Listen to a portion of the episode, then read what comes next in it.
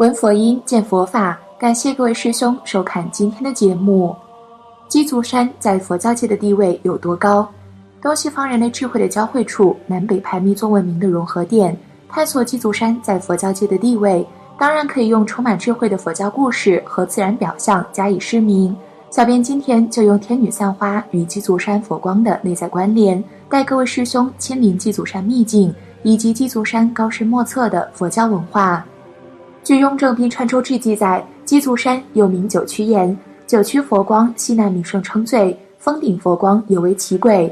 每夏秋，积雨初霁，小曲方生，白云漫空，如银色世界；中见圆光如玉镜，外云五色数十重。观者见自身影在光中，他人皆光外，彼此各见不相。假借所谓舍身光也。游览之奇，此谈观之意。鸡足山佛光有莲花状佛光、鱼尾状佛光、彩虹状佛光等许多种，十分吉祥。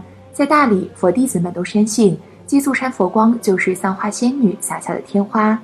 又据《佛说弥勒菩萨大乘佛经》记载，未来的弥勒佛将与娑婆世界前身刚强众生及诸大弟子前往鸡足山，接受迦摄尊者奉上的释迦牟尼佛所着的袈裟。并让迦摄尊者显现神通及演说过去佛所有经法。玄奘法师在《大唐西域记》中也说，迦摄尊者将入定灭，来往鸡足山。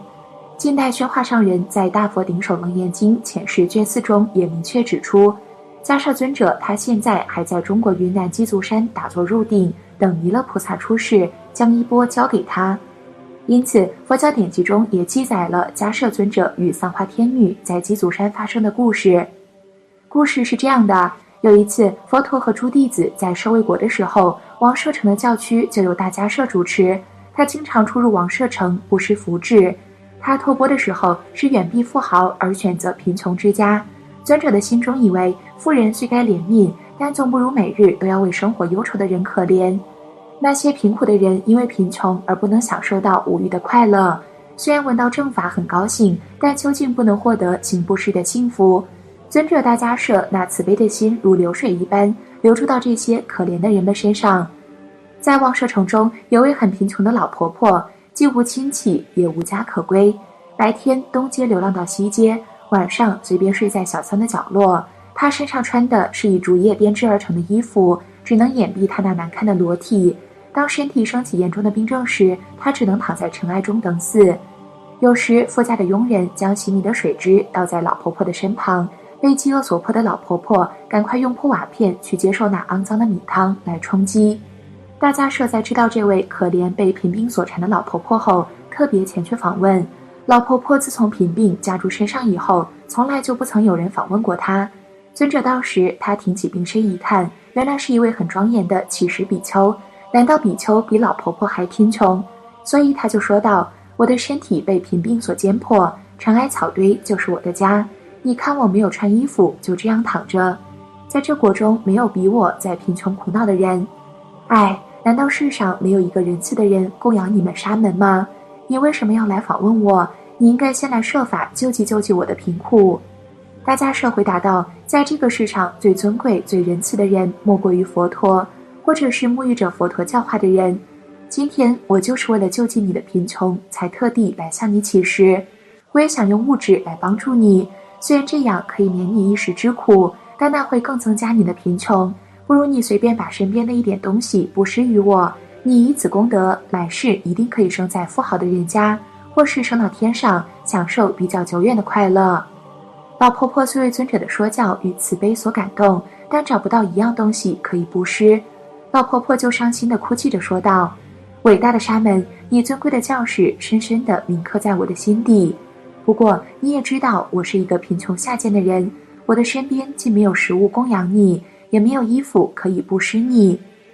老婆婆有意布施的，即非穷人，知道惭愧的人，也就是穿着法衣的人。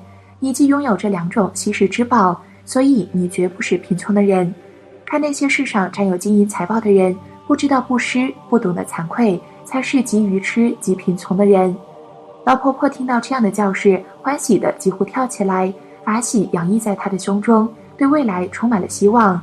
他忘记了自己污秽的身体，竟将瓦片里剩下的米汤从竹篱上捧给大家舍尊者。尊者也恭恭敬敬地把他接过来。为了避免他的疑惑，尊者立即把米汤喝干。老婆婆内心欢喜无比。没有多久，老婆婆终于离开人世，往生刀立天宫。由于布施供养米汤的功德，她做了美丽的三花天女。每次他念起前生的福业，想起大迦摄尊者的恩惠，就下降人间，将天花散在尊者的身上。后来，迦摄尊者到鸡足山守一入定，待佛降生。鸡足山常常有佛光笼罩，而这佛光就是散花天女洒下的天花。佛教界的泰斗虚云法师也曾在朝拜鸡足山的过程中遇到了佛光。他的弟子在后文中记载称，师四十六岁朝五台山院壁下山，途遍游西北诸名胜古迹，向北行至大营浑元南境，朝北岳山，至平阳游南北仙窟，至蒲州游汉寿亭侯关侯，入陕境游西岳华山，入甘肃游崆峒山，至长安游慈恩寺大雁塔，游华严寺李都顺和尚塔，游牛头寺兴国寺李玄奘法师塔。一年到终南山与朱老同参，觉朗、野开、法忍、体安、法性诸上人同在南五台茅棚住两年。四十八岁下山至汉中府，游汉高祖拜将台，游包城诸葛庙，游张飞万年灯。入川游七曲山、九曲水，剑门关将围城。四十九岁到成都，游昭觉寺、文殊院、草堂寺。南下眉山县、洪雅县。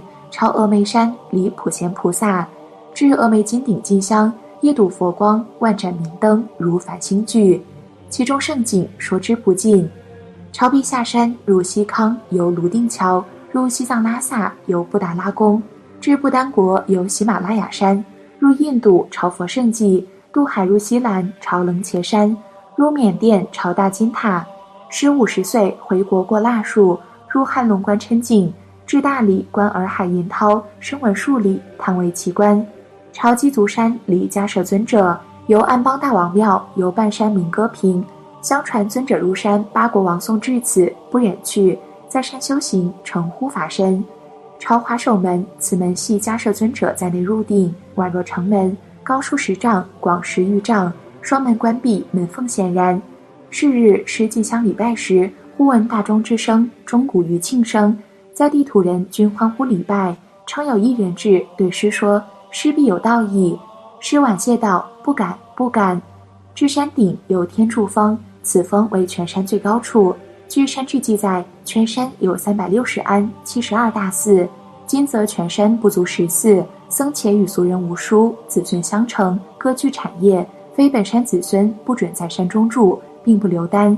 是念往昔法会之盛，今日人世之衰，叹息不已。下山至楚雄府，在西门外高顶寺挂单。初到未几，闻兰香满室，寺中执事僧向师道贺。上座至，仙兰放一香，乃上座之德感也。师初不知，后由寺僧引述辅之载。山有仙兰，不见其形，遇真人而放香。今日兰香满山，必为上座得照所感。遂殷勤招待，兼留施住寺中。是因回乡事急，却知至昆明，经贵州，入香省衡阳岐山，参谒智恒老和尚；至武昌宝通寺，李志摩老和尚。赴九江庐山参加念佛会，至安眉朝九华山，渡江登宝华山参圣性老和尚。是岁在山过年。师在这两年行脚远游，步行万里，水依山城，霜风雪雨，可谓极苦。然师全权悼念，一家不懈。最后再来聊聊鸡足山在佛教界的地位。我们都知道，弥勒佛是中国民间普遍信奉、广为流行的一尊佛。据说此佛常怀慈悲之心。窥基在《阿弥陀书经》中解释说：“或言弥勒，此言此事，有彼多修慈心，多入慈定，故言此事。修慈最胜，名无能胜。他的名字叫阿逸多，即无能胜。”据佛经记载，弥勒出生于古印度波罗奈国的一个婆罗门家庭，与释迦是同时代人。后来随释迦出家，成为佛弟子。他在释迦入灭之前先行去世。